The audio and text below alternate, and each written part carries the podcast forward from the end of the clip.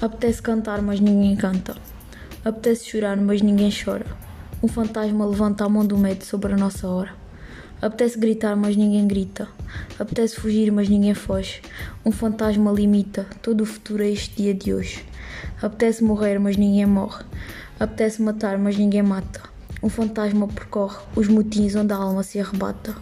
Oh, maldição do tempo em que vivemos, sepultura de grades cinzeladas que deixam ver a vida que não temos e as angústias paradas.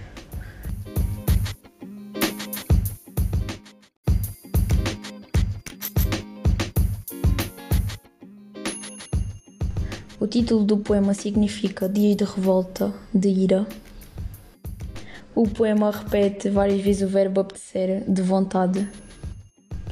Está também presente a repetição da conjunção coordenativa adversativa, mas, que marca uma oposição entre a vontade de agir do sujeito poético e a impossibilidade de concretizar o que ele quer.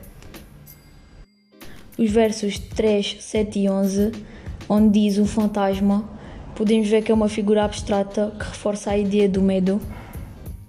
No poema podemos ver a repetição também do pronome ninguém, que se refere implicitamente à sociedade.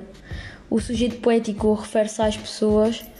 A sociedade aparece associada à ideia de amordaçada, de estar limitada, aprisionada naquilo que é as suas vontades.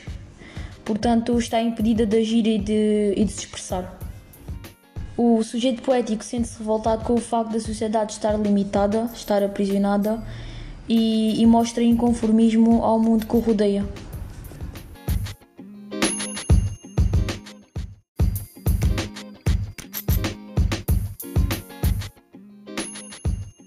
Podemos ver neste poema que há apelos à dignidade do homem, à resistência, mesmo que tudo pareça perdido à grandeza do sonho e à consistência das esperanças.